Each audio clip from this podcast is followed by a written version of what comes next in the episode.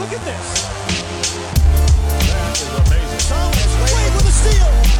The emotions of Dirk Nowitzki. What he's always dreamed of.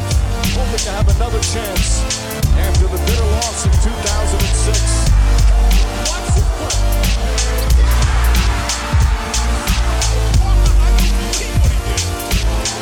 That is amazing. Hallo und willkommen zu Gutnext, dem deutschen Basketball-Podcast im Internet. Mein Name ist André Vogt und ich begrüße euch zur neuen Folge unseres kleinen, aber feinen Basketball-Hörspiels. Heute mit dem nächsten EM-Spezial powered by Magenta Sport. Und ihr hört vielleicht ein bisschen an meiner Stimme. Ich muss es mal runterkommen. Ähm, zum einen, weil wir heute ein Basketballspiel gesehen haben, das, ich glaube, also, das nichts anderes passt als historisch. Und lass mich kurz gleich ausführen, äh, gleich, was ich damit meine. Denn ähm, ich kann mich nicht erinnern, dass es auf deutschem Boden ein, ein ähnliches Basketballspiel schon mal gegeben hat. Also das ist natürlich jetzt ein großes Wort, aber ich wüsste nicht, wie das nicht stimmen könnte, was ich gerade gesagt habe. Warum? Also zum einen, es, es war ein Länderspiel. Die deutsche Mannschaft hat in einem Fieberturnier gespielt. Ähm, kein Freundschaftsspiel, ähm, sonst irgendwas, sondern es war ein Pflichtspiel in der Vorrunde der FIBA Eurobasket 2022 in Köln, in, und hat letztens gesagt, auch die größte Event-Arena Europas. Die Bude ist bumsvoll, ne, 7000 Litauer, äh, der Rest, wahrscheinlich in der Regel Fans der deutschen Nationalmannschaft. Von Anfang an Stimmung ohne Ende. Ne, zwei äh, Fanlager, die sich's richtig besorgen. Ja, die Litauer mit allerlei ich weiß gar nicht, ob die Sprechchöre kreativ sind oder nicht. Hört sich halt nur cool an. Die haben eine sehr, sehr geile Hymne, muss man sagen. Und von Anfang an Feuer drin. Und aber auch natürlich äh, die deutschen Fans. Auch da, wir haben nur Defense, Defense. Aber das ist okay. Voll mitgemacht, geklatscht, gejubelt, ne, äh, gepfiffen, wenn's, äh, wenn's, und es gab leider einige äh, Sachen, wo man pfeifen konnte. Stichwort Schiedsrichter.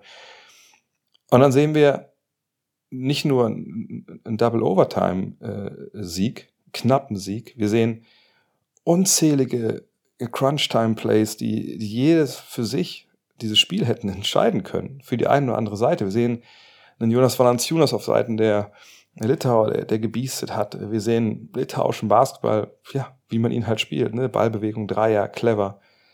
Und wir sehen aber auf der deutschen Seite einen Franz Wagner, äh, wie entfesselt. So, wenn man vielleicht in den ersten beiden Partien sagen konnte, naja, der war zum Anfang ein bisschen nervös und dann fand der stellenweise nicht so richtig rein das war jetzt, ja, ich weiß gar nicht, wie man das jetzt adäquat beschreiben will. War das ein Erweckungserlebnis für, für Franz Wagner? Ähm, er, er, er dominiert phasenweise. Ich habe getwittert, dass ich hatte äh, harte Nowitzki-Vibes. Jetzt nicht falsch verstehen, ich sage nicht, der ist so gut wie Nowitzki oder so, sondern aber dieses, ein Spieler läuft total heiß im Trikot der deutschen Nationalmannschaft, unwiderstehlich, das meine ich damit. Und das, das alles zusammen, sowas gab es noch nicht. Es gab dann ne, 2004 das Spiele gegen USA auch in der Köln Arena mit erst Dirk, Game Winner, dann, wir reden auch gleich noch drüber, Maudelo und ich, dann, dann der Game Winner, der echte, dann von, von Iverson. Aber da waren ja keine Amerikaner in der Halle, da war ja, da war ja kein Gegengewicht an, an Lautheit, sage ich mal. Das war heute, so ein Spiel habe ich noch nie erlebt. Und ich hoffe, ihr seid alle dabei gewesen beim Sponsor dieses, dieser Podcast-Serie, natürlich bei Magenta Sport. Denn, also wenn ihr es jetzt immer noch nicht wisst, dann ist es ehrlich gesagt auch vielleicht ein bisschen spät, weil äh, ich weiß nicht, was jetzt alles noch kommt in der Eurobasket, keine Ahnung. Ne? Aber ich bin mir relativ sicher, so ein Spiel mit so einer Dramatik, mit, mit dieser Konstellation, mit Auswärtsfans, Heimfans, Double Overtime, äh, Fronts on Fire, ich, ich glaube, das werden wir nicht mehr sehen. Ähm, aber nochmal, ihr könnt alle Spiele der deutschen Basketball-Nationalmannschaft frei empfangbar ohne euch irgendwo anmelden zu müssen, auf magentasport.de sehen. Ja, und Magenta TV auch, wenn ihr das habt. Ihr könnt euch sagen, oh nein, also das reicht mir jetzt aber nicht. Ich bin so angefixt vom Basketball. Ich möchte alles Mögliche sehen. Zum Beispiel wie heute die Bosnier haben äh, Slowenien geschlagen. Also glaube ich, weil jemand hat mir das geschrieben. Ich habe es noch nicht nachgeprüft, weil ich halt jetzt noch eine Stunde beim Podcast war, den ihr gleich hört. Ähm, die Spanier, das habe ich vorhin gesehen, da stand ich kurz in der Fanzone rum mit ein paar Kollegen, ähm, haben gegen Belgien gewonnen. Umgekehrt. Siehst du mal, das, jetzt bin ich bin total verwirrt schon. Nein, die Belgier haben gegen Spanien gewonnen. So ist richtig. Na, also, da passiert so viel, ne? Jokic, Antetokounmpo, alle sind dabei. Und all das könnt ihr auch auf magentasport.de schauen. Das ist nicht frei empfangbar. Das wäre auch nicht zu rechtfertigen. Wie will man das denn gegenfinanzieren sonst? Aber natürlich, ne, für, für einen knappen Zehner, wenn ihr einen Telekom-Vertrag habt, kriegt ihr einen Monats ähm, Zugang. Das reicht für den Rest der Euroleague. Oder, äh, Euroleague, oh Gott, bin ich fertig heute, aber das geht alles jetzt so raus. Ich kann eh nicht mehr. Hört ihr auch, meine Stimme ist langsam weg. Also der Eurobasket natürlich. Oder wenn ihr keinen Telekom-Vertrag habt, dann sind 17 Euro. Aber jetzt mal ganz ehrlich, das ist gut angelegtes Geld. Und äh, vielleicht habt ihr ja einen Kumpel, mit dem ihr, dann teilt euch die Kohle ne, und dann guckt euch zusammen. Ist ja auch kein Problem. Man will ja auch nicht allein sowas erleben. Das ist, also das heute erlebt zu haben, das ist auf jeden Fall jetzt auf meinem Mount Rushmore der, der Basketballmomente. Ich weiß, das klingt jetzt total nach, äh, ne, ach, jetzt übertreibt er oder sagt er nur, weil er den Sponsor vorstellt. Nein. Sowas wie heute, selbst in den NBA Finals erlebst du das nicht, weil es keine Auswärtsfans gibt. Es wogt nicht so hin und her, was die Stimmung angeht. Nur du hörst nicht bei jedem Wurf, die eine Seite vollkommen ekstatisch ist, wenn er reingeht in der Crunch-Time und die andere ist äh, niedergeschlagen und du hörst dieses kollektive Seufzen. Das ist nur bei diesen Fieber-Events. Und das war absoluter Wahnsinn. In dieser Wucht, mit dieser Masse an Menschen, mit diesem Spielverlauf. Am Ende wurde auch noch äh, ein Protest eingelegt. Hoffen wir mal, dass das jetzt, dass da jetzt nichts Wildes passiert. Aber nach all dieser langen, langen Vorrede ne, wie gesagt, gönnt euch das, magentasport.de, schaut rein. Die Kollegen machen das gut. Per Günther, mit dem ich ja vor zwei Tagen abends zusammen saß, äh, mit ein paar Leuten von euch, wir haben so einen Privat-Podcast gemacht, macht da äh, einen sehr, sehr geilen Job als, als Experte. Von daher, what's not to like? Warum diese lange Präambel? Was, was, was, wartet jetzt hier auf euch? Ja, jetzt wartet Mao Delors auf euch. Und das muss ich auch noch mal kurz beschreiben. Ähm, ich hatte Mao angeschrieben, so, ey, hast du Lust, das zu machen, hier in den Podcast zu kommen? vielleicht dann morgen. Morgen ist der Off-Day am Montag, ne, da ist nichts. Und dann meinte er so, ja, nee, das ist eigentlich frei. Warum machen wir das nicht heute? Und ich so, äh, heute? Na, und das war vor dem Spiel. Ich so, nach dem Spiel? Und er so, ja, ja, komm doch, dann esse ich was und dann machen wir den Podcast. Gut, da wusste er noch nicht, dass es zwei Overtimes gibt. Ähm, hat dann aber mir kurz geschrieben, ey, pass auf, so und so. Ich habe jetzt gleich fertig gegessen, also wenn du ins Hotel kommst, können wir uns gleich hinsetzen. Das haben wir dann auch gemacht. Also bevor er ne, sich in die Hände der Physios begeben hat, was er bitter nötig hat, er wird erklären, warum. Äh, und dann haben wir es hingesetzt in einem relativ halligen äh, Konferenzraum da äh, im, im Hotel, aber alles gut. Habe das alles aufbereitet für euch und jetzt könnt ihr euch freuen über eine knappe Stunde. Maudolo über alle möglichen Themen, ne? seine super schwere Vorbereitung mit, mit echt körperlichen Problemen, äh, sein Crossover, das Spiel natürlich auch gegen Litauen, überhaupt diese Mannschaft und ähm, auch über Warzone. Ey, warum nicht? Man muss ja auch mal Thema sprechen, was viele Leute interessiert. Viel Spaß damit. Viel Spaß mit dem nächsten EM-Spezial von äh, Magenta Sport. Und ich muss erstmal, ich weiß nicht, ich, ich, ich sag, weiß ich gar nicht, wohin mit mir. Ich muss irgendwann erstmal was essen und dann muss ich runterkommen. Und ich denke mal, euch geht's ganz ähnlich. Und vielleicht hilft euch ja dieser Podcast dabei. Viel Spaß. Hallo, willkommen zu Gutnext, dem deutschen Basketball-Podcast im Internet. Mein Name ist André Vogt. Ich heiße Maudo Silvester Luis Loh. Yes, jetzt haben wir nochmal den Namen vom Spielerpass. Das werde ich bei jedem machen, der irgendwie noch einen Spielerpass hat in der ja. Fieber. Modo, Full Disclosure, wir sitzen hier, deswegen halt es auch, glaube ich, ein bisschen äh, in eurem Spielerhotel nach dem Double Overtime-Sieg äh, gegen Litauen. Ja. Ganz ehrlich, ich, ich habe kaum Luft, jetzt hier einen Podcast zu machen. Wie, wie geht? Habt ihr schon Treatment gemacht? Sind die Beine schwer? Wie, wie fühlst du dich? Äh, nee, Treatment noch nicht. Ähm, wir sind tatsächlich gerade erst angekommen. Jetzt haben wir was gegessen äh, hier im Hotel. Und jetzt sitze ich hier mit dir. Also ich habe noch, noch kein Treatment bekommen. Tatsächlich hier und da tut mein Körper schon weh, aber das mache ich dann jetzt nach dem Podcast.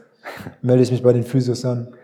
Wie also hast du denn schon realisiert, was da gerade passiert ist? Weil ich meine, so Double Overtime-Spiele hat man ja nicht so viele und dann auch noch in, in eigener Halle mit, mit 7000 Litauern und dann auch noch äh, zu, zum dritten Sieg jetzt in Folge in, in dieser Hammergruppe? Ähm, doch schon, ich habe schon realisiert, denke ich, was passiert ist. Ähm, ja, das, also für, für, für Spieler sind so Overtime-Siege oder Overtime-Spiele wahrscheinlich nicht so cool wie für die Fans. die Fans, die freuen sich wahrscheinlich für diesen Nervenkitzel oder für diese erweiterten Minuten, die man dann das Spiel sehen kann. Aber als Spieler es ist immer verrückt, so wie so Momentum shiftet in so Overtime-Situationen oder wie äh, der Körper sich nach so einem Overtime-Spiel anfühlt. Aber was, was äh, mir gerade ein gutes Gefühl gibt, ist, dass wir in der Lage waren, so zwei Overtimes zu gewinnen. Äh, am, am Ende da oben als Gewinner zu stehen, ist äh, ein gutes Gefühl, weil das ist immer, äh, zeigt Charakter und Durchsetzungskraft. Ja, vor allem, es gibt ja so Overtimes, da hast du entweder Glück oder Pech und sich lass direkt einen 6-0-Run oder die anderen haben das, weil durch die Pause irgendwie das Momentum weg war und dann plätschert das so ein bisschen dahin.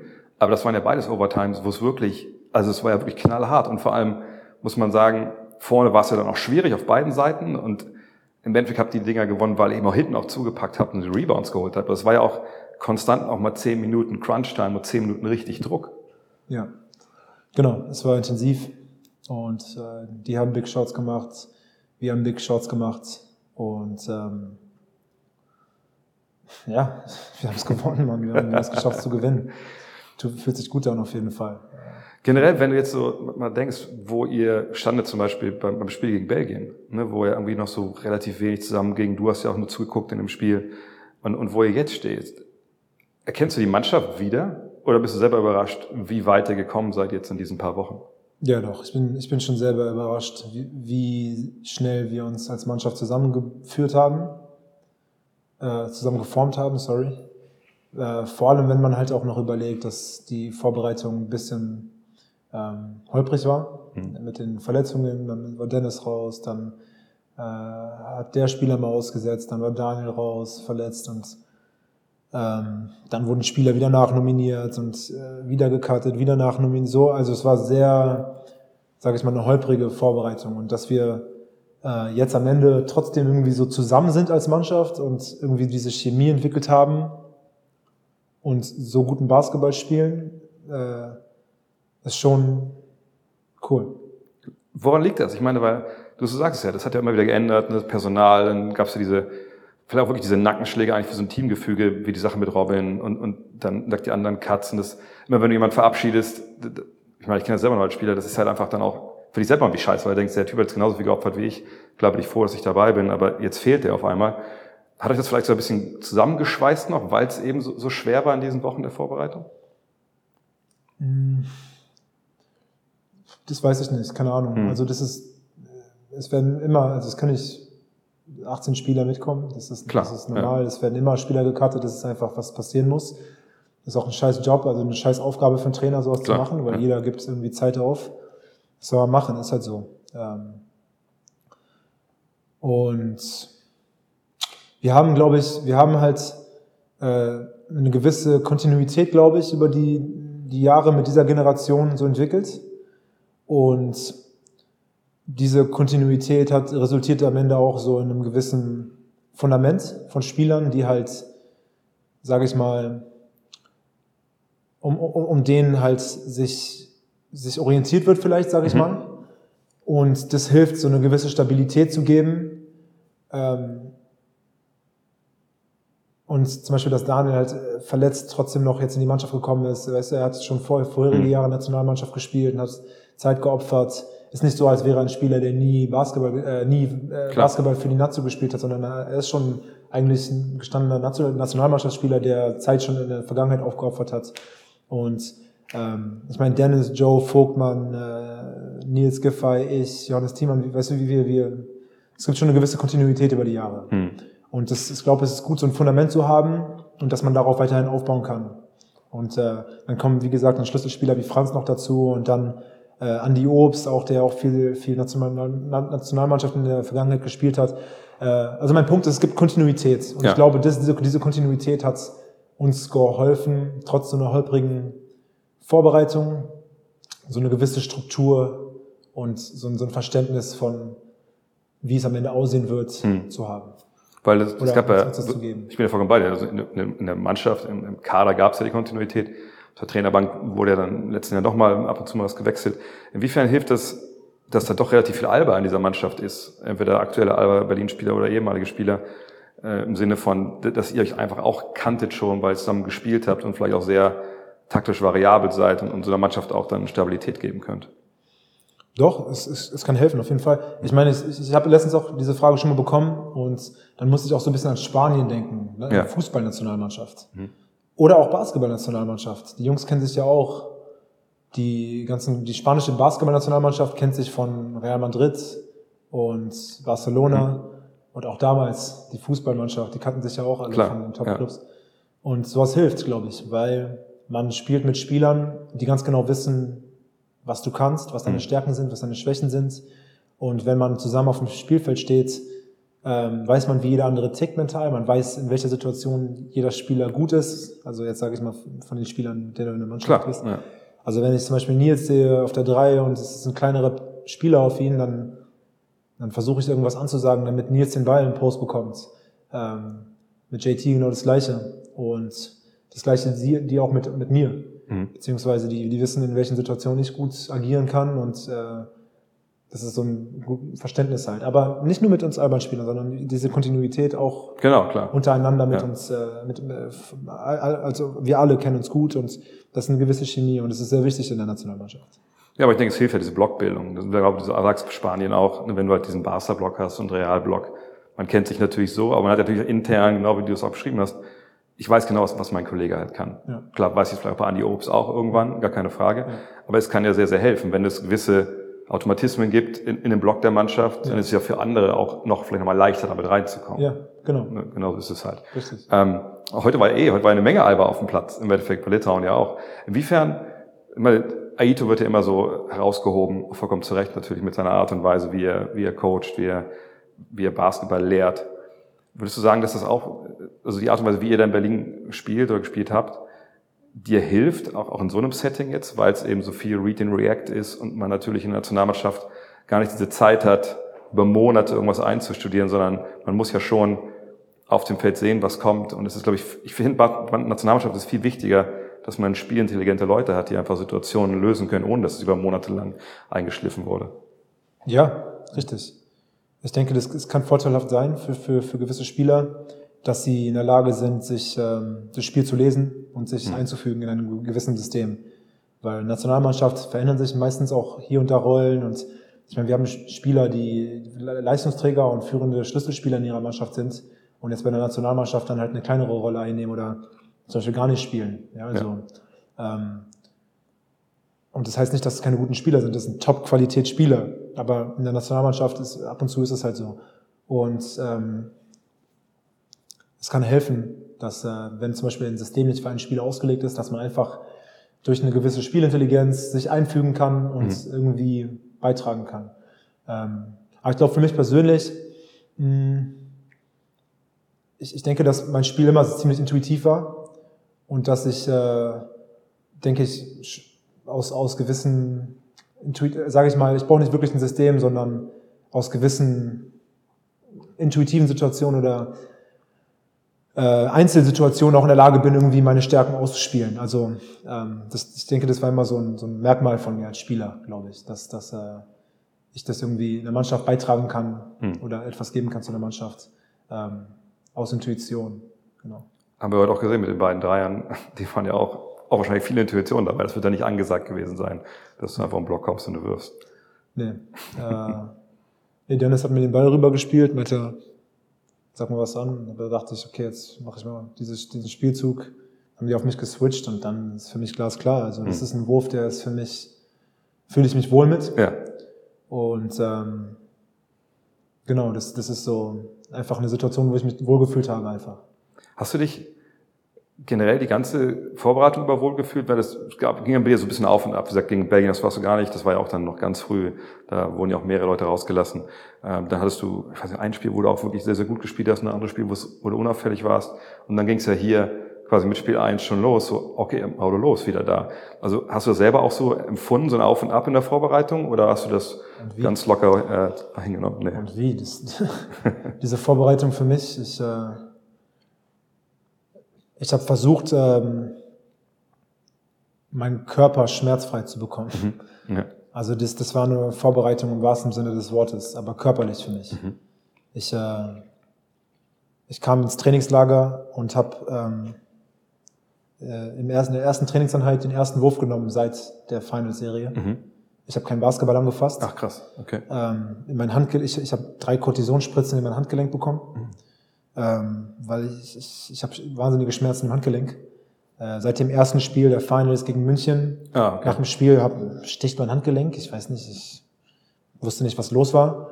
Ähm, habe keine MRT bekommen. Bei Alba habe es irgendwie nicht hinbekommen, das so kurzfristig Mhm. zu machen. Habe dann drei Ibuprofen vor jedem Spiel reinge reingepfiffen, Oh. mir das Handgelenk getaped Ja. und die Finals zu Ende gespielt. Aber wenn du zurückguckst auf die Wurfquoten, dann ist es ziemlich aussagekräftig. Ich- Also, Ja. Beziehungsweise ich kann verstehen, warum ich da auf einmal so 10% geworfen habe, weil mein rechtes Handgelenk war komplett Krass. am Arsch. Und es wurde im Sommer gar nicht besser. Ja. Und dann irgendwann so zweieinhalb, drei Wochen vor dem Nation- Nationalmannschaftsbeginn ähm, habe ich mir Sorgen gemacht und habe die Dok Doktoren alle kontaktiert. Habe inzwischen drei Kortisonspritzen reingepfiffen bekommen, direkt ins Handgelenk. Mhm. Ja. Und äh, habe nicht einen Wurf genommen den ganzen Sommer lang. Und dann hat der Trainingsauftakt begonnen.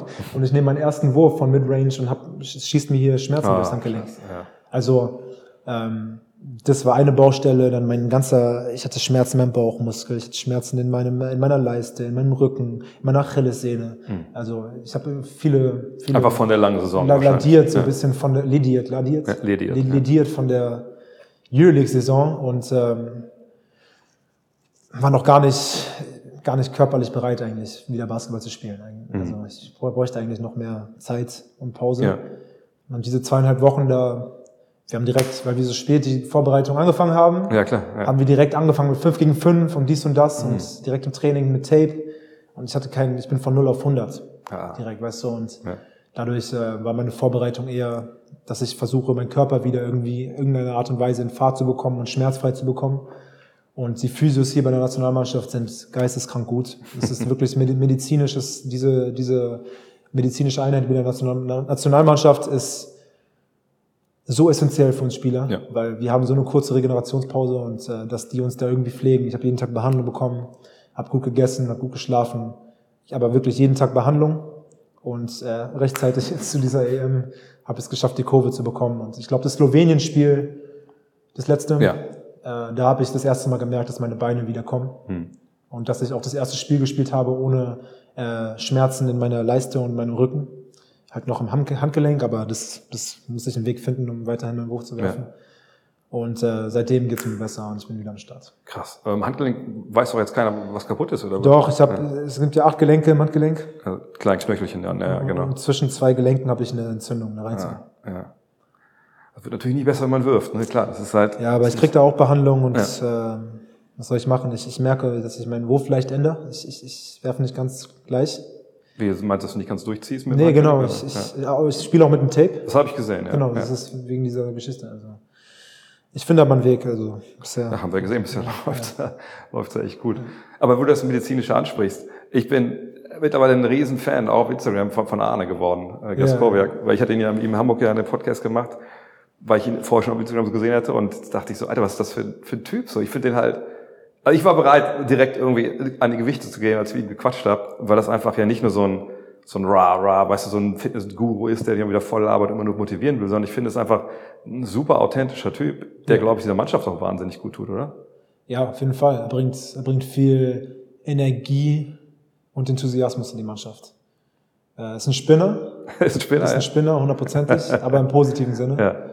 Ähm, der, der weiß schon, was er macht. Der ist, äh, der weiß schon, was er macht und er tut uns gut hier für diese Nationalmannschaft. Er bringt wirklich gut, Mhm. gute Energie in, in, in die, in diese, in diese Mannschaft.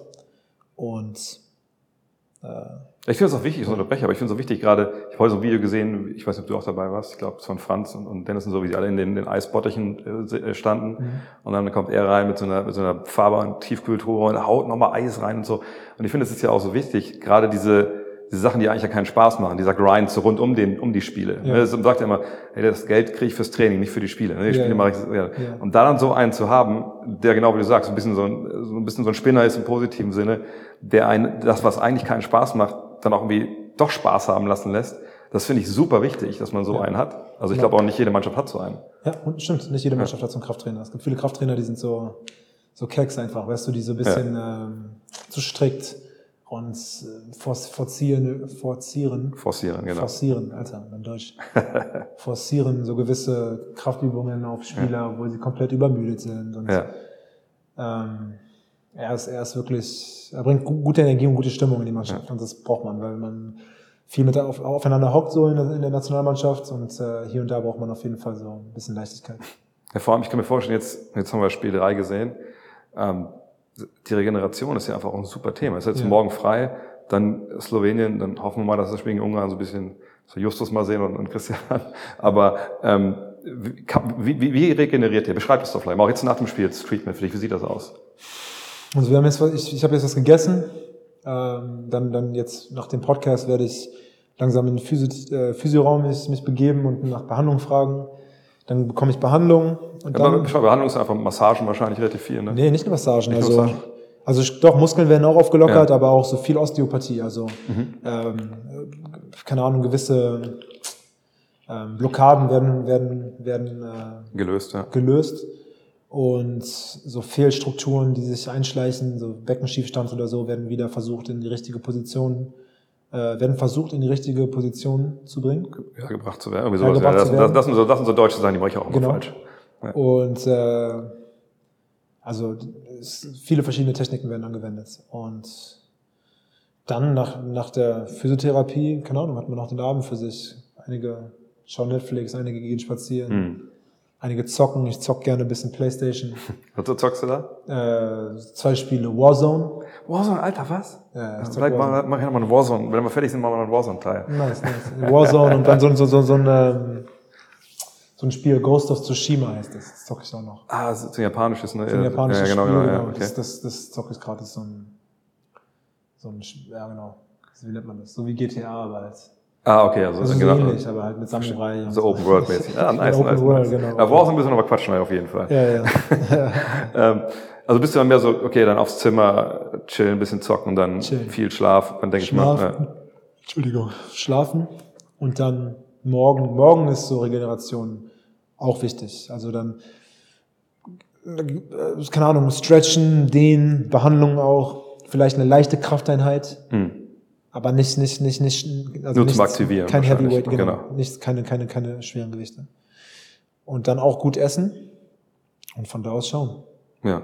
Aber so, vor allem, mal, so Training, jetzt ist einfach auch nichts mehr, oder? Ihr macht wahrscheinlich vielleicht noch Video oder sowas, aber so richtig. Video, wenn wir machen. Keine Ahnung, ich weiß nicht, ob wir morgen in die Halle gehen. Mal gucken. Ich, Ja, aber wenn, dann ist es auch wahrscheinlich nur Werf und so Walk, also kein Tape, oder? Nein, auf keinen Fall. Nein, Tape. keinen Auf keinen Fall, Fall. Das wäre Quatsch. Ja. Das wäre maximaler Quatsch. Wie war das denn, vielleicht nochmal zurück auf so Vorbereitung? Ich, ich habe mir überlegt, okay, eigentlich ist dieser Spielplan relativ cool gelegt gewesen so für euch, weil ihr konntet euch auf Frankreich eigentlich relativ lange vorbereiten. Dann dachte ich mir, gut, Bosnien, das ist dann hat man den Off-Day direkt und das wäre dann so das Spiel gewesen. Die muss man ja auf jeden Fall falsch schlagen, ne, um Platz 4 zu erreichen. Ähm, habt ihr euch wirklich lange auf Frankreich vorbereitet? Und war das einfach so quasi normal wie bei jedem anderen Spiel auch? Es war normal wie bei jedem anderen Ja. Spiel auch. Wir haben uns nicht groß mehr für Frankreich vorbereiten können. Ähm, ja, wir haben uns auf Frankreich vorbereitet. äh, Es war noch so ein bisschen. Mehr war Sonntag noch in München natürlich. Ja. Nee, wir haben ab- ab- also als wir hier angekommen sind, haben wir Ja. angefangen. Nicht in, also Mhm. in München noch nicht. Und ja, es gab Schlüsselspieler, die wir versucht haben äh, auszuschalten. Und die Spielzüge kannten wir schon. Mhm. Also ich, doch, Frankreich war wahrscheinlich das vorbereitete Spiel, das wir waren. Das wir Ja. hatten. Doch, stimmt schon. Das jetzt hab ich mir gedacht, ja, Ähm, doch, das war das wahrscheinlich, haben wir am besten vorbereitet auf die. Weil ihr werdet wahrscheinlich jetzt, wenn es Schlag auf Schlag geht, kriegt ihr ja nicht seitenweise Dossiers, Genau. was die alles machen, sondern man beschränkt sich ja auf bestimmte Keypoints. Ja, wenn ich gerade wenn ich gerade überlege, doch, wir kannten die Spielzüge, wir wussten, welcher Spielzug für welchen Spieler ist. Hm. Ähm, und wir hatten sogar noch, wenn irgendwas falsch laufen sollte, eine alternativ äh, die, die defensive Strategie, Okay. falls ein, die, die, die erste Taktik nicht funktioniert. Mhm. Also doch, interessante Frage. Jetzt, wenn ich so zurückblicke, doch, wir waren gegen Frankreich schon sehr vorbereitet, also vorbereiteter als gegen die anderen Ja. Weil es auch nicht geht. Ich meine, die anderen, wie gesagt, wenn du dann so nacheinander spielst, du hast ja gar nicht die Zeit. Ich meine, klar, ich kannte auch früher Martin Schiller, mit dem ich früher studiert, als er noch hier Co-Trainer war. Der war ja auch einer, der immer dann noch im Keller musste und sichten musste und gucken, wie, wie spielen die und so. Und was präsentiert man der Mannschaft ja überhaupt? Ja. Ne, Man, man kann euch ja auch nicht überfordern mit, mit Informationen. Genau. Ähm, von daher, wie gesagt, fand ich fand ich spannend, dass man sagt, das ein bisschen auch so gelegt hat, diesen Spielplan. Ähm, wie geht's jetzt dann, also zum Beispiel jetzt morgen? Guckt ihr Video so ein bisschen? Guckt ihr Video rückblickend oder guckt ihr Video nur nach vorne gerichtet, also nur dann äh, Richtung Slowenien? Hm, Ich gucke gerade, ob wir den Plan schon haben. Ähm, Kriegt ihr den Plan dann äh, per WhatsApp zugeschickt oder wo gibt's den?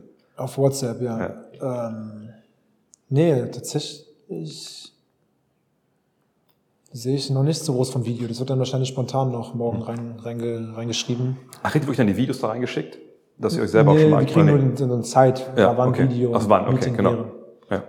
Ja. Ähm, die Frage war, wie wir uns vorbereiten. Genau, Genau, also wahrscheinlich ein Video. Ähm, Aber ist das dann, ist das dann, ich Ach so, sorry, sorry, Slowenien sorry. haben wir jetzt natürlich schon gesehen am Sonntag. ja, wir werden Slowenien dann gucken auf Ja. den Gegner. Ja. Und äh, hier und da vielleicht auch Szenen vom letzten Spiel, was gut lief, Mhm. was schlecht lief. Okay, Ähm, aber es ist schon eher der Fokus dann auf das nächste Spiel. ja. Ähm, ist aber immer unterschiedlich. Also ab und zu, wenn wir, sagen wir mal, richtig Scheiße gebaut haben oder irgendwas nicht gut lief, dann wird das vielleicht hervorgehoben, weil man sagt, wir müssen uns auf uns fokussieren und wir müssen das verbessern, weil es ist egal, was der Gegner macht. Wenn wir das von uns nicht verbessern, haben wir so oder so Ja. keine Chance. Genau. Äh, aber wenn zum Beispiel das nicht nötig ist, beziehungsweise man hat ein solides Spiel gespielt, dann fokussiert man sich auf, auf den nächsten Gegner, weil alles passt bisher. Mhm. Ja. Also es ist immer abhängig. Also Genau. kann, ich kann jetzt nicht Ja. sagen, wie morgen, obwohl ich könnte antizipieren. Ja. Ich glaube, das wird eher eine Videosession, wo wir uns auf Slowenien, glaube ich, nochmal versuchen einzustellen. Kurz bevor es weitergeht gleich mit äh, Maodo, ein Wort Richtung Impact Week bei myprotein.de. Ihr wisst, jetzt in meinem momentan echt leider ruhenden, aber ich habe heute das Hotel gewechselt, das heißt, ich habe jetzt endlich ein Fitnesscenter im Hotel, schon mit einem Kollegen da morgen verabredet zu einem Workout. Jetzt geht's wieder los, aber in ein paar Tagen habe ich es echt schleifen lassen in Sachen Ernährung und in Sachen Training. Ähm, aber wie gesagt, ab morgen wird das wieder anders. Und ich werde auch jetzt Richtung Impact Week mir noch ein paar Sachen ordern, denn die Deals sind einfach zu gut. Ne? Mit dem Code GUTNEXT 47% auf fast alles an normalen Tagen. Das heißt jetzt quasi von jetzt bis zum 12. September. Aber am 8. September, da sind sogar 51% auf fast alles da im Sortiment, äh, plus gratis Versand ab 25 Euro. Wie gesagt, Code GUTNEXT auf der Page, also auf den, in den Show Notes hier, poste ich die Landingpage. Am besten darüber gehen, dann wissen die auch, dass ihr von mir kommt. Das wäre sehr schön. Ähm, und ich denke, ihr findet was. Also ich habe zum Beispiel einen Fan der Erdnussbutter, die die da haben. Ich habe mir letztens auch gesagt, ein geiles Hoodie bestellt. Ähm, die Proteinpulver finde ich eh super. Guter Geschmack, äh, nicht so ein komischer, hatte ich früher mal auf so einen komischen Nachgeschmack, so ein bisschen von diesem, wahrscheinlich von dieser äh, künstlichen Süße. Bisher alles von den Sachen kann ich nur uneingeschränkt empfehlen, aber ich weiß ja nicht, auf welchem Fitnessstand ihr seid, die haben ja was für alles. Von daher checkt doch mal aus. Vielleicht ist da was dabei bei myprotein.de und würde mich freuen, wenn ihr dann, wie gesagt, über den Link klickt und den Code GUTNEXT benutzt. Aber jetzt schnell zurück zu Maudolo. Es ist ja so, dass man, also wenn ich mal so vor so große Fieberturniere, ich denke, das ist mir immer so geil, weil es ist so voll die Blackbox. Natürlich weiß man ungefähr, welche Teams werden wahrscheinlich gut sein. Serbien, äh, was weiß ich, Griechenland, äh, klar, Frankreich, Slowenien. Aber irgendwie, man muss die ja immer erstmal spielen. Und da kommt ja so viel mit dazu, was es so im Vereinsbasketball gar nicht so gibt. Genau wie du gesagt hast, ändern sich Rollen bei Teams. Ne, nehmen gute Spieler diese Rollen an, ne, kommen die klar mit der Situation der Nationalmannschaft. Und dann geht, finde ich immer, man geht in so ein Turnier und ich freue mich immer darauf, diese, diese Mannschaften zu sehen. Dann gerade wenn ich in der Arena bin, jetzt die Litauer und Franzosen zu sehen, okay, wie gut sind die eigentlich? Geht euch das auch so oder hast du ein gutes Gefühl dafür, was euch zum Beispiel morgen gegen Slowenien erwartet? Hattest du ein gutes Gefühl dafür, was euch gegen Bosnien erwartet hat? Oder überrascht euch das dann auch? Man muss es erstmal sehen, wenn man gegen die spielt. Ich glaube, in Bosnien waren wir überrascht. Ja? Ähm, Von der Physis so zu Beginn? von der Ja. Die waren viel, die waren sehr Körper, haben mit viel Körperspannung und haben sehr körperbetont gespielt. Hm. Da war ich überrascht, waren wir alle überrascht. Ähm, und jetzt Litauen, ja, die sind, die sind auf den großen Positionen halt sehr, sehr gut. Und es war tough für unsere Bigs, die haben heute echt gekämpft. Ja. Ähm, zur Frage, ich glaube, man, äh, man, man, man sieht auch erst, man sieht erst, wenn man so richtig Genau. gegen die spielt. Genau, man sieht ich, erst, ja. wenn man so Ja. richtig gegen die spielt, checkst du erst so richtig, was abgeht, glaube ich. Ähm, genau. In Slowenien, ich meine, gegen die habt ihr natürlich jetzt schon gespielt, aber das war ja ein Spiel in, ich weiß nicht, wie nimmt man das als Spieler wahr? Denn Man, spielt gegen eine Mannschaft, wo man eigentlich vorher denkt, okay, krass, richtig harter Test. da ist Luka Doncic, da sind die, die Dragic-Brüder, da, das ist schon ein Wort. Und dann präsentieren die sich so. Äh, also, als sie die gespielt haben, auch nach dem Spiel, erlaubt man sich dann so, alter krass, guck mal, die haben wir jetzt abgezogen. Oder denkt man, hm, wir haben das Spiel jetzt gewonnen, aber irgendwas war bei denen, die waren nicht 100 Prozent. Also bleibt man so ein bisschen, weiß ich nicht, on the fence und denkt, einmal gucken, was dann passiert in Köln. Ich habe gar nicht so groß das Spiel bewertet. Ich habe das Spiel, wir haben es gewonnen und danach dachten ich mir, okay, jetzt jetzt EM, also beziehungsweise ich war noch so, okay, lass mich meinen Körper irgendwie noch, ich Ja, hoffe, dass ja. dieser letzte Schritt kommt und dann äh, ich, ich, ich will für die EM am Start sein so. Das war mein Gedankengang. Ähm, und ich denke, das war auch ein ähnlicher Gedankengang für den Rest der Spieler. Hm. Ähm, so ab Qualifikationsspiele jetzt noch abgehakt, jetzt Europameisterschaft. Und wir haben, wir haben die geschlagen. Keine Ahnung, ob, ob die richtig gespielt haben oder nicht, keine Ahnung. Wir waren gut und haben die geschlagen. Also Ich glaube, die hätten auch gerne gewonnen, aber haben sie nicht geschafft, weil wir besser waren. Ähm, und haben die gut verteidigt. Luka Doncic ist nicht so, als hätte der nur zwei Punkte gemacht oder vier Punkte und hätte Ja. nicht probiert, sondern der hat seine 20 irgendwas, Irgendwas, 25 ja, gemacht genau. und war frustriert, weil wir gute Verteidigung gespielt haben. Ähm, ja, keine Ahnung. Die, die haben viel mit den Refs diskutiert. Ich, werden sie wahrscheinlich ändern, beziehungsweise werden sie versucht, fokussierter zu sein da. Aber wir haben gut gespielt. Es ist nicht so, als hätten wir scheiße gespielt und die haben die dann geklatscht, sondern wir haben gut gespielt und haben gewonnen. Ja. Also, keine Ahnung. Ich glaube, man nimmt am Ende nimmt man einfach den Sieg mit und sagt, hey, also schlagen können wir die auf jeden Fall. Ob es mit 20 ist, das werden wir sehen, aber auf jeden Fall müssen wir uns da nicht verstecken. Aber du hast gerade die Refs angesprochen. Ich, also ich, normalerweise weigere ich mich, egal ob ich da jetzt beide Sorgen kommentiere oder wenn Leute mich fragen, ja, ihre Referees hier und da, weil ich, ich habe früher auch gepfiffen und ich weiß, wie schwer das ist und ich weiß, es gibt 50-50 Geschichten, dann, das kann halt so oder so mal aussehen. Aber es gibt ja schon die Diskussion, ne, die Euroleague-Refs sind nicht hier, das sind jetzt FIBA-Refs. Heute in der Halle war auch viel Aufruhr auf beiden Seiten. Ne? Wie hast du es heute wahrgenommen? Also ist das ein Unterschied für dich? Merkst du den, wenn du jetzt mit diesen Referees spielst versus den Referees in der Euroleague? Wie, wie offen kann ich hier reden? Ich glaube, du kannst total offen reden. Ja. Ja? Äh, wirklich? Natürlich. Also ich, ich werde Also, nicht, weil ich weiß nicht, ich fein dich nicht. Man, kriegt man da Fines, kriegt man da... ich weiß es nicht, Oder ich was? nicht. Nee. Ah, Keine Ahnung, so Schiris, okay, ich, ich gebe eine diplomatische Antwort, weil ich mir nicht sicher bin, aber Schiris haben immer eine schwierige Arbeit, sage ich Klar. mal. Äh, heute, ja, so, keine Ahnung, also gab schon ein paar Pfiffe, ähm, die schwierig waren, beziehungsweise die, die eine gewisse Reaktion von, von jedem irgendwie rausgeholt haben. Ähm, nehme ich die anders wahr, ist die Euroleague Refs. Ähm, die sind immer anders. Also zum Beispiel ich erinnere mich auch Olympische Spiele letztes Jahr. Mhm. Alter, das war, die, die, die haben alles durchgehen lassen. Aber also wirklich eine konstante Linie haben sie das so Ja, okay, das ganze, ja. ganze, ganze Turnier durch. Ja. Die haben echt alles durchgehen lassen. Und ich erinnere mich noch, wir, wir spielen gegen Nigeria Mhm. und die sind Athleten und super physisch. Und Ja. ähm, ich war mit Yoshiko Sabu die einzigen Ballhändler in der Mannschaft. Und die machen maximalen Druck auf mich und ich versuche Fouls zu ziehen und die Pfiffen kommen nicht. Ja, ja. Ähm, und da habe ich gemerkt, die, ich, ich muss die gar nicht versuchen, diese Fouls irgendwie oder diesen Kontakt zu, zu, zu, zu, forcieren, weil ähm, die werden nicht gepfiffen hier. Das Mhm. Ja. ist eine Linie. Also es, es gibt immer, Aber das ist doch okay. Wenn es eine richtige Linie ist, dann kann man sich darauf einstellen, oder? genau, genau, da kann man sich drauf einstellen, aber trotzdem schwer, weil man ist eigentlich gewöhnt, dass, äh, also in Europa wird ja schon eigentlich nicht alles gepfiffen. Mhm. Aber wenn, wenn du einen Vorteil hast und den Das sind ja auch Instinkte, die man einfach dann Dann folgt. ist ein- dann, das ist, normalerweise ist es ein Foul, aber ich erinnere mich an Olympische Spiele, da haben die FIBA-Refs nicht diese Fouls, beziehungsweise haben eine sehr harte Linie gepfiffen. Ähm, also in der Hinsicht sind, ist schon ein Unterschied zwischen den Refs in der, in der Liga, in der Euroleague und dann FIBA. Also würde ich schon sagen, ein Lass mich da mal einsteigen, weil ich sehe hier keine Linie. Du kannst ja gerne nicken, das, hört- das kann ja keiner dann hören oder, oder im Kopf schütteln. Also ich sehe keine Linie da. Und ich sehe manchmal einfach auch Entscheidungen, wo ich so sage, heute das, das Ding gegen Wobo, wo er da Flopping kriegt. Und ich meine, die, die stehen da in, in der Mittellinie, reden noch. Und da kann mir keiner erzählen, dass sie nicht auf den großen Würfel gucken, dass sie kurz sehen, was da passiert. Und da sieht man, dass er erst, ich meine, erstmal so ein Schrittfehler, weil er drei Schritte macht, bevor er überhaupt losdribbelt. Dann haut da Wobo einmal schon rein, wo man sagt, okay, das ist halt Low-Post-Game, das kann man auch so durchgehen lassen.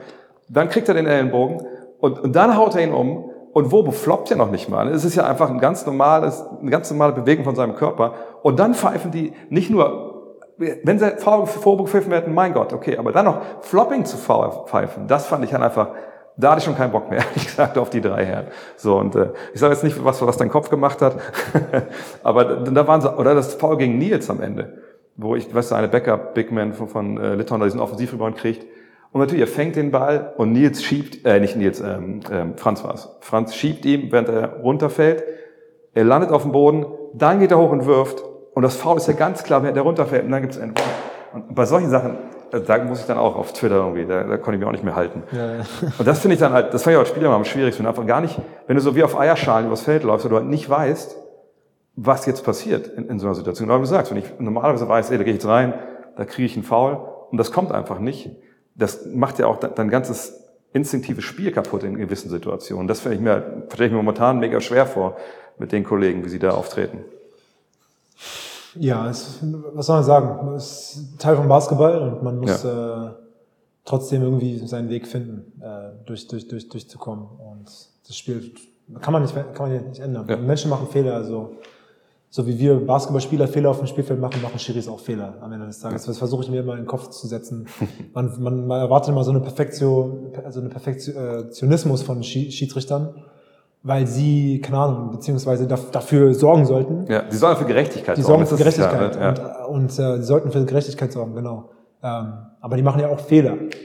Und ich habe heute auch eine Interaktion mit einem Schiri gehabt, da wo ich Jonas dann den Ball äh, aus der Hand ge geswiped Ja, habe, ja. ähm, wo ich nur den Ball getroffen habe und er me- meinte, ich hätte die Hand Hm. berührt. Ähm, das, das passiert. Und Dann habe ich mit ihm geredet und er meinte, Fehler passieren. Ich meinte, du hast recht. Das ist, Ja, das, ist ja, menschlich. das ist ja vollkommen okay. Keine, Das ist menschlich, Frage, ganz ja. normal. ja. Wir machen ja auch. Fehler als Spieler oder Ja. werfen daneben oder ähm, spielen den falschen Pass oder machen einen Turnover oder boxen nicht aus. Also das das ist, noch, ist normal. Die sind genauso involviert im Spiel wie wir. Ich hatte mal einen Trainer, der hat das eigentlich ganz gut gesagt, der hat gesagt, hey, ihr müsst dem Schiri genauso viele Fehler erlauben, wie ich euch erlaube. Genau. Und das fand ich eigentlich ein ganz gut, guter Genau so ist Ansatz. es. Ja. Ja. Aber man hält sie auf diesen Standard von Perfektionismus. Ja. Das ja, der ja nicht zu erreichen ist, aber es geht halt besser. Da muss man, glaube ich, auch ist eine interessante Diskussion. Ja, Das ist ja, das ist wirklich interessant. Weil ich meine, ich sag's, es ist ja auch, weißt du, diese, wie nochmal, diese 50-50-Dinger, wenn dann aus deinen Augen falsch entschieden werden, genau wie du sagst, ich hau einen Ball aus der Hand, vielleicht habe ich den Finger berührt, keine Ahnung, ne? Du schüttelst im Kopf, kehrst auch nicht, aber ne, dann, oder hast halt falsch gesehen, was einfach eine enge Entscheidung ist, aber nicht diese glasklaren Dinger, das, ja, aber wie gesagt, das, da kommen wir, das öffnen, öffnen wir die Box, äh, äh, Büchse der Pandora. Alles gut. Also sonst waren doch die Schiris alles, ich meine, es Ja. war, alles okay bisher, das, außer vielleicht hier und da. aber- aber- was natürlich echt außergewöhnlich ist, ist halt diese Atmosphäre. Ich meine, du hast ja auch schon andere Fieberturniere gespielt, wo, Ja.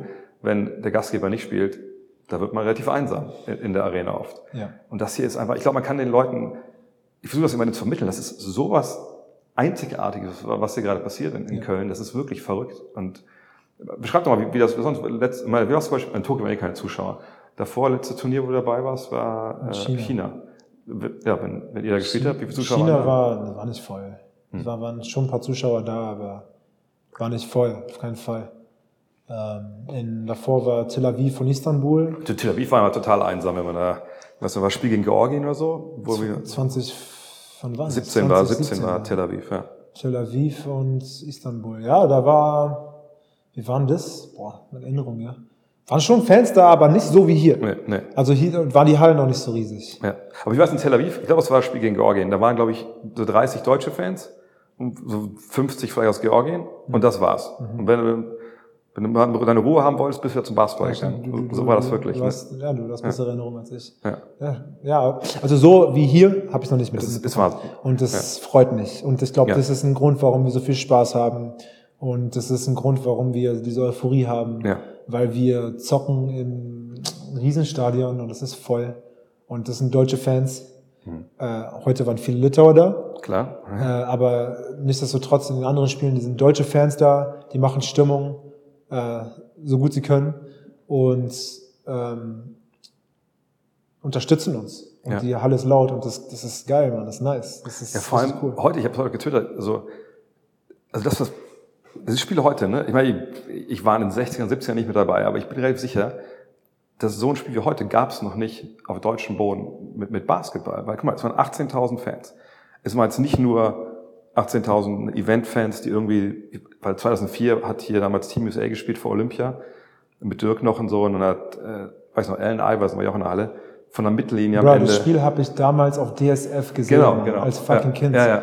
Das, da war wir in, in Neuenhain in Frankfurt, da ein Vorort oder in Bad Soden am Taunus und ich habe das im Fernseher gesehen. Ja, genau. Warte mal, da hat Dirk Nowitzki davor einen Game Winner geworfen sogar. Genau, genau, er hat vor das Ding getroffen. Genau, genau, genau. Nowitzki hat einen Game Winner und Iverson hat dann Mittellinie. von der Genau, genau, Mittellinie genau. das Ding da reingezwitschert.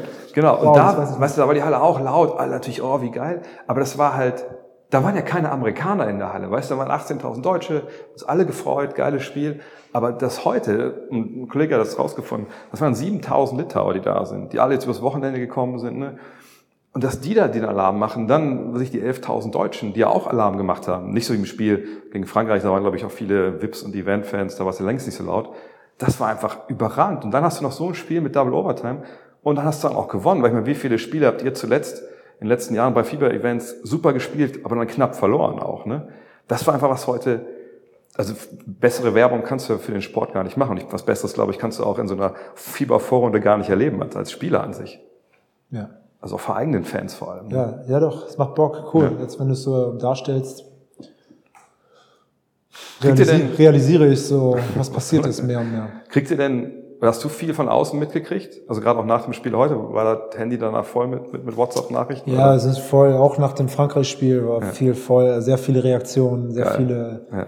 sehr viel auf Instagram. Ich glaube, auch meine Follower haben sich, ehrlich, ehrlich, ich Ja, war, glaube nice. ich, am Anfang des Turniers bei so 13 irgendwas. Ich, nicht, dass ich da so einen großen Überblick von habe, Ja. aber und jetzt bin ich schon auf 16 oder so. Also da hat sich schon, oder 15 irgend, hat sich schon was getan. Ich merke so, da, da weißt du, das, das wird ein bisschen Ja. aufgenommen oder Ja, genau. beziehungsweise da, da merkt, ich merke, da, da tut sich was so ein bisschen in, in der Begeisterung für Basketball. Ähm, das doch, das nehme ich schon wahr, so langsam. Äh, Jetzt heute die ganzen Nachrichten habe ich noch nicht gesehen, weil ich war ja kurz vom Spiel, Ja, ich habe gegessen, jetzt bin ich hier. Aber ähm, man merkt schon Reaktionen. Leute kommen auch in die Halle und hier und da auch, kann heute mal Mats Hummel, Mats Hummels Habe in ich der gesehen, Halle. ja, ja. Ähm, ist cool, Mann. Ist nice, das freut uns, ist doch, ist doch stark. Ja, vor allem, das ist jetzt, jetzt das habe ich auch vor dem Turnier gesagt, alle haben mal gesagt, es muss ins Free-TV, meinst du, das ist eigentlich scheißegal, was gezeigt wird, Leute finden das schon, aber bevor so ein Hype entsteht, du musst ja, du musst ja sportlich erstmal in Vorleistung gehen. Genau wie ich es jetzt gemacht habe. Ne? Ich habe das drei Spiele gewonnen, geil gespielt. Das Spiel heute, das wird morgen sicherlich auch, weil ich im ZDF morgen, ich gucke kein Fernsehen, aber ZDF morgen wird es noch geben, da wird es laufen, wird in den Nachrichten sein. Und dann werden Leute sehen, okay, das will ich jetzt sehen. Und dann wird es auch mehr werden. ne? Und ich denke mal, das wird in Berlin, ich denke mal, sagen wir mal, Achtelfinale ist jetzt schon eingebucht. Da wird die Bude voll sein, da werden die Tickets weggehen. Und dann ist es ja für euch einfach auch, wie du schon beschrieben hast, ein wahnsinniger Heimvorteil, wenn da jetzt auch in Berlin die Leute stehen und, und so abgehen wie hier. Ja, das, das, das wäre sehr erwünscht und ich hoffe, dass das der Fall sein wird. Ähm, hier Köln ist wirklich cool, Mann. Das ist bisher ein tolles Turnier. Das nicht nur bei unseren Spielen die Halle voll ist, sondern bei allen Spielen. Das sind coole, ist gut für Basketball Deutschland. Nicht nur für Deutschland, sondern Mhm. Ja. dass auch ganz Europa checkt so, weißt du, so Deutschland ist Ja. Basketball begeistert und hier, die sind in der Lage, so ein Riesenturnier zu hosten und äh, das findet bisher geiler statt als in anderen, äh, Ja. anderen ähm, Venues. Ja. Ähm, Ich finde sogar, dass die ganzen NBA-Granden, also Chauncey Billups, Jason Kidd sitzen da alle jetzt in, in der ersten Reihe und es ist lauter als bei jedem Heimspiel, was die jemals zu Hause gemacht haben. Gut, Ja. Playoffs wird's ja auch laut, aber da hast du ja auch nicht die Auswärtsfans. Ja. Und das dann so zu sehen, das ist halt einfach echt, das ist so super nice so. Ähm, wenn du jetzt mal vorausblickst, oder wie weit blickst du überhaupt voraus? Erlaubst du dir irgendwie weiter raus, vorauszublicken als, als Slowenien? Oder ist das wirklich so der einzige Fokus, den du hast? Klar, man denkt hier und da schon so ein bisschen über Achtelfinale Ja. und Berlin, aber nur so leicht, nur minimal. Also jetzt denke ich erstmal an, so, an die nächsten Sachen. An meine, an meine Leiste denke ich gerade, Hm. ich muss pinkeln. weißt du, ich meine, ich muss zum Physiotherapeuten, Ja. dann äh, zocke ich mit meinen Jungs bisschen und dann morgen äh, hoffe ich, dass ich nicht mit zu viel Schmerzen aufwache. Hm. Und dann denke ich morgen über Slowenien. Ja. Ähm, aber klar, das größere Bild, dass man hoffentlich äh, weiterhin diese Leistung bringt und dass wir richtig, richtig noch Wind machen, so, das ist klar, das, das ist auch im Hinterkopf. Hm. Aber nicht so sehr, dass ich jetzt die, das nächste Spiel vernachlässige und Ja, diesen Fokus ja. verliere. Der Fokus ist weiterhin auf dieses, diese, diese, diese Vorrunde hier in Köln. Guckst du rechts und links, was in anderen Gruppen passiert, oder ist da gar keine Zeit für? Äh, ich sehe hier, hier und da mal Highlights, wenn Ja. auf Instagram irgendwo was gepostet wird von irgendeiner Seite. Äh, von, keine Ahnung, irgendeinem Sieg oder irgendeinem Spieler, der gut gespielt hat, aber ich gehe jetzt nicht die Boxscores durch oder äh, ziehe mir nicht die ganzen Spiele von den anderen Gruppen Ja. rein. Äh, die Spiele von unserer Gruppe, die, die, die schaue ich mir an. Gestern Okay. Frankreich, Litauen habe ich mir angeguckt, wer, also so, während wir gegessen haben. Mhm. Ähm, und das, die schaue ich mir an, aber von den anderen Gruppen nicht. Ja, ich meine, ist ja vor allem ist ja immer davor und es ist ja so viel, was da passiert. total Ne? viel. Also Heute habe ich nur zufällig gesehen, als ich dann kurz mal draußen vor der Halle stand, lief da halt Belgien, Spanien. Das Belgier, Belgien haben halt gewonnen gegen Spanien. Schwör? Ja, mit zehn Punkten. Krass. Also wirklich auch, auch relativ souverän. Das ist halt echt verrückt. Ähm, aber hast du schon im Kopf diese Überkreuzsachen? Erlaubst du dir da schon zu gucken? Gar, auch gar nicht. Nein, Ah, wahrscheinlich vollkommen richtig. Das ist mir komplett Wayne gerade, wirklich. wirklich. Ja, lass mich abs- abschließend nochmal, bevor wir über Warzone reden, lass uns einfach noch über dein Crossover reden, weil Full Disclosure, BBL ist, also ich klar, wenn ich mal irgendwo zufällig in der Halle bin, okay, aber mein Main Business ist ja nur mal NBA, wenn die Saison läuft und dann komme ich halt super schwer irgendwie an andere Dinger, kann ich Zeit habe, das zu gucken. Euroleague ab und zu schon. Aber jetzt, wo ich halt mehrere Spiele von dir in Folge gesehen habe, dein Crossover fällt mir jetzt jedes Mal einfach so krass auf, weil ich sage, es ist ja jetzt keiner, was nicht so Iverson-mäßig super schnell von einer Seite in die andere, von einer Hand in die andere und dann einfach zum Korb, sondern bei dir ist es ja einfach von Seite zu Seite und ich kenne keinen Spieler, der so viel Raum gut macht, von rechts nach links oder links nach rechts, wie du mit deinem Crossover. Äh, Woher, woher kommt das? Ich kenne jetzt auch keinen Spieler, der, der den so spielt im Endeffekt. Ja, so, woher kommt es? Ich, ich habe damals als Kind viel gedribbelt. Damals, ich, äh, ich habe immer viel, ich habe den Basketball immer überall mitgenommen. Ich weiß, ich, als ich zum Spielplatz gelaufen bin, habe ich den Basketball gedribbelt auf der Straße, auf dem Beton, da am Adenauer Platz Richtung Leniner Platz in Berlin, äh, Charlottenburg und habe so angefangen. Und dann sind wir essen gegangen und dann habe ich den Basketball mitgenommen, immer gedribbelt. Überall hin. Egal, wo ich hingegangen bin, habe ich ge- gedribbelt und geguckt, wie oft ich dribbeln kann, ohne dass sich der Ball verspringt. Und dann irgendwann habe ich angefangen zu dribbeln und ich bin wirklich bis zum Spielplatz und auch ab und zu essen gegangen Geil. und äh, durch die Beine. Jeder Schritt Ja. ein Dribbeln durch die Beine. Und geguckt, wie oft ich das hintereinander machen kann. Also so, ich habe früh so ein Ballgefühl gehabt, sage ich mal, und Spaß gehabt, jetzt zu, so zu dribbeln. Und dann Allen Iverson war am Anfang ein Idol von mir. Mhm. Ja. Äh, habe mir viel NBA angeguckt äh, von, von Allen Iverson. Und dann 2004, 2003, 2004 Jamal Crawford. Ah, okay. Ist mein großes Vorbild. Ja.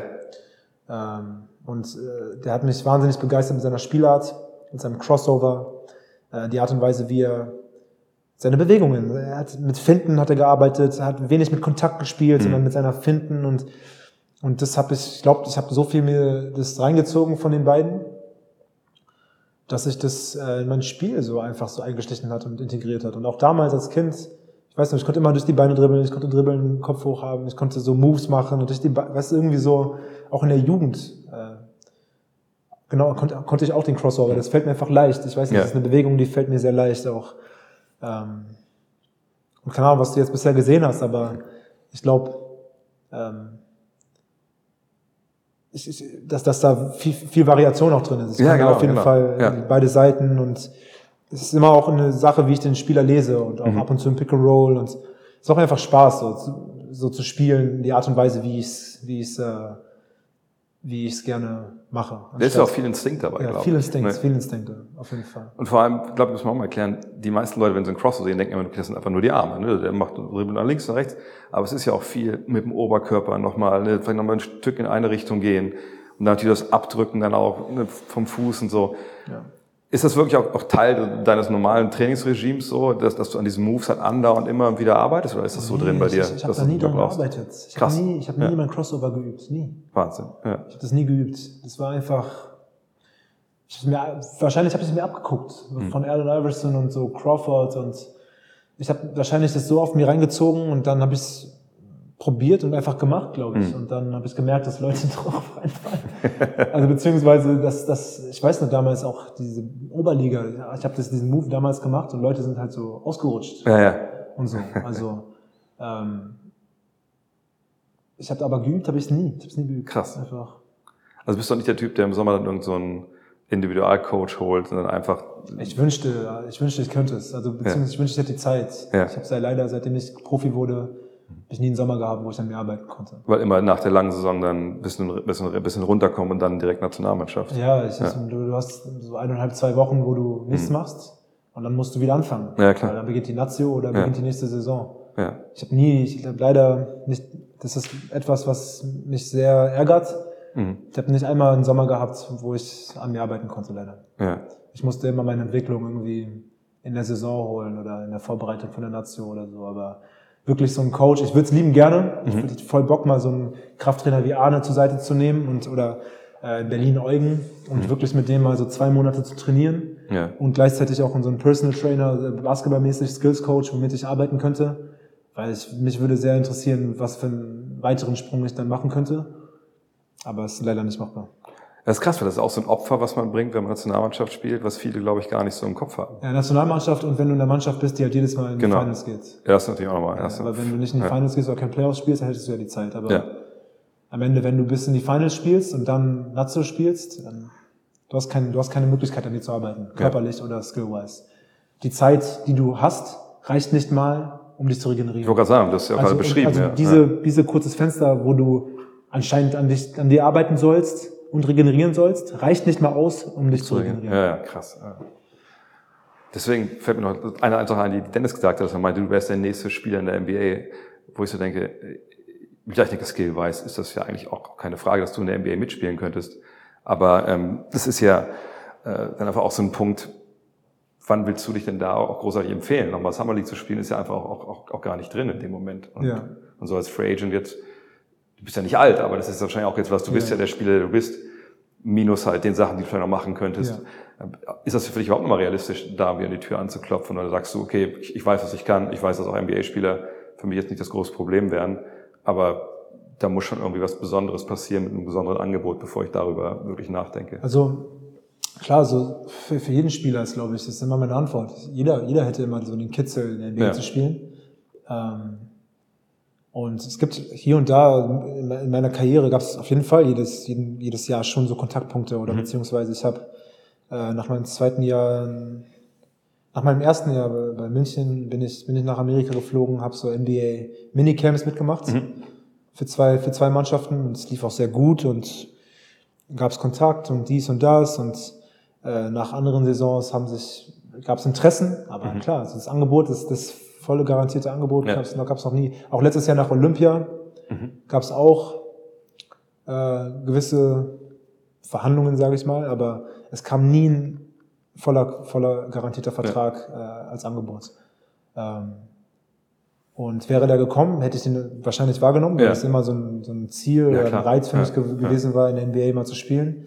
Ähm, und jetzt, keine Ahnung, äh, empfehlen, also Summer League ist keine Option für mich. Natürlich, bist auch, Ähm, bist auch, aber bist auch zu gut, muss man sagen. Ja. Ist ja auch nicht so, als ob jetzt, ähm, es gibt ja auch viele Fälle jetzt inzwischen, wo äh, viele europäische Spieler in der Euroleague, die in der Euroleague solide spielen, äh, als, als äh, Verträge angeboten bekommen in Hm. Amerika. Also ist jetzt, klar, man, ich bin schon 29 und, und äh, näher mich die 30.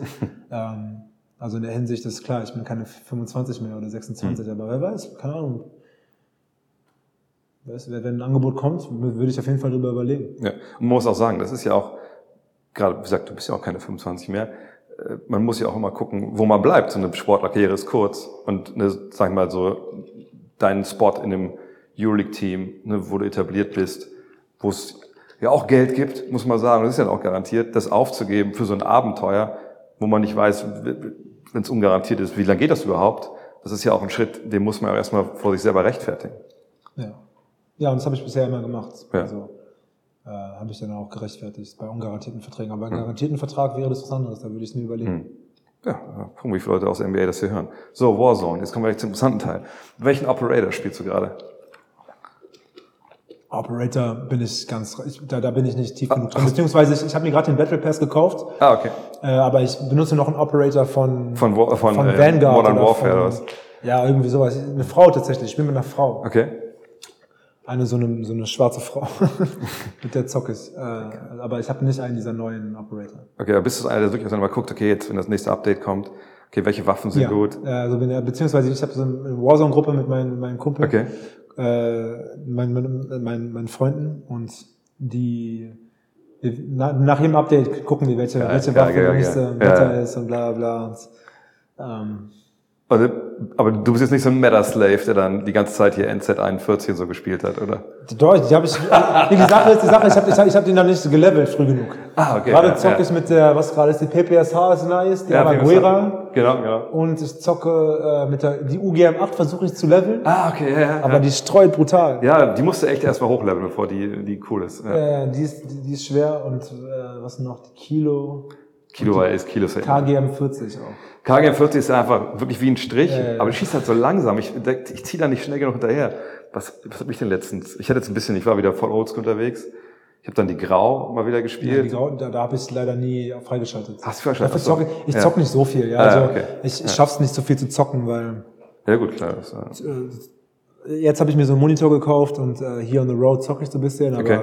es hält sich in Grenzen. Ich kann leider nicht so viel spielen. Ich wünschte, ich könnte mehr spielen, aber vor einer ich, Zeit lang. ich zocke auch Ghost of Tsushima gerade viel. Ja, bei mir war das, Warzone war für mich so im, im Lockdown, war das halt, Ja. da- das kam ja genau da raus und dann war es echt so, dass ich abends mal zu Hause hing und meine Frau hat immer, unsere Tochter ist fünf, hat die mal ins Bett gebracht und dann ein bisschen länger immer gedauert und dann ich mal so, ah, kommt nicht, ist eingeschlafen und wir haben auch so eine WhatsApp-Gruppe, hey Jungs, wie sieht's aus, let's go und dann immer rein und eigentlich jeden Abend haben wir dann stellenweise gezockt, weil sonst hatte ich gar keinen Kontakt zur Außenwelt. Ja, ja, ja. Und das du kennst ja auch, man Ja, labert die ganze Zeit, man sieht seine, man hört seine Kumpel Ja, zumindest. es, äh, genau. Ich habe auch mit Kontakt mit vielen aus meinem College in New York ah, damals nice. äh, durch ja. Warzone wieder. Liberty warst du, ne? Oder? Nee, Columbia University. Columbia, Columbia, ja, ja. Columbia University äh, habe ich viele, viele, viele ähm, Verhältnisse wieder aufgebaut mit, mit, mit Ah, Ex- nice. Ex-College. Ja. Das war ganz cool. Ja, ein Kumpel von uns ist auch, der ist, ich, komm, ich wohne in Wolfsburg, klar Volkswagen, und dann, der ist jetzt für Volkswagen nach Chattanooga. Aber das klappt echt auch ganz gut. Also ist ja gar nicht, der Leck ist gar nicht so groß. Ja. Das funktioniert alles. Äh, Wie viele Siege hast du schon? Boah, das weiß ich nicht, keine Ahnung. Aber schon ein paar. So Ja, schon ein paar, Ja, ja. Ich habe letztes Jahr 100 voll gemacht, so. Ja, kann sein, dass ich auch schon so Ja, ja, nice, um die nice. 100 habe. Vielleicht müssen wir mal die Gamertags austauschen. Ja, gerne, können wir machen. Können wir gerne machen. Ich hatte irgendwann mal, genau, irgendwann hatte ich mal dann mit, mit Moritz drüber gesprochen. Aber Moritz scheint ja wohl eine totale Katastrophe zu sein an, an den Sticks. Nee, der, der zockt nicht. Da geht gar nichts. Aber nee, das finde ich immer spannend, weil so eine Spiele einfach. Weil eigentlich kann man sagen, es ist ein Ballerspiel, aber ich fand das für mich war es jetzt letzten Jahr wirklich so ein soziales. Es, ja, es hat ein soziales Element Ja. und war eigentlich auch nicht so geil, dass wir jetzt äh, im, im, im Kontext eines Krieges Nein, so ja, über, ja, über, ja, über so ein ja, Kriegsspiel zocken. Also wenn du so überlegst, Ja. aber am Ende des Tages ist es, äh, es ist ein Videospiel Ja, und das, das macht Spaß, weil man halt diesen, diesen, diesen ähm, sozialen Faktor da hat. Genau, vor allem ist ja auch Teamwork und Genau, so. Teamwork und Spielstrategie und man, man, man spielt halt mit seinen Freunden und man kommuniziert viel und äh, man redet ab und zu, anstatt einen Kumpel anzurufen, reden wir im Warzone-Sprachchat, Ja, wie es klar. wie es einem genau, geht. Und, Genau. Ha- Hast du auch, bei mir ist es mein Bruder, hast du auch einen Kumpel in, in eurem Squad, der einfach so mega cholerisch ist, wo, wo alle immer Cheater sind, der sofort auf 180 ist, wenn er abgeschossen wird? Cholerisch, äh, cholerisch, nee, so cholerisch nicht. Okay. Ähm, aber klar, das ab und zu, ab und zu wird man sehr wütend. Ich sehe schon, wir sprechen die gleiche Sprache. ja, ja. Dann lass uns doch hier auch dabei bewenden. Mensch, vielen, vielen Dank. Ähm, jetzt ist morgen auf der, wünsche ich dir einfach mal ein bisschen, bisschen Zeit zu chillen. Ja, und danke. dann ähm, ja, können alle, die das schon gehört haben, euch ja zusehen. Dann gegen Slowenien ist wieder abends, ne? Slowenien, das weiß ich nicht. Ich glaube, es ist Keine Ahnung. 20, 30. Aber das können Leute rausfinden. Die haben auch Internet. Ja, wir nice. Cool. Vielen, danke, vielen Dank. Danke fürs Gespräch.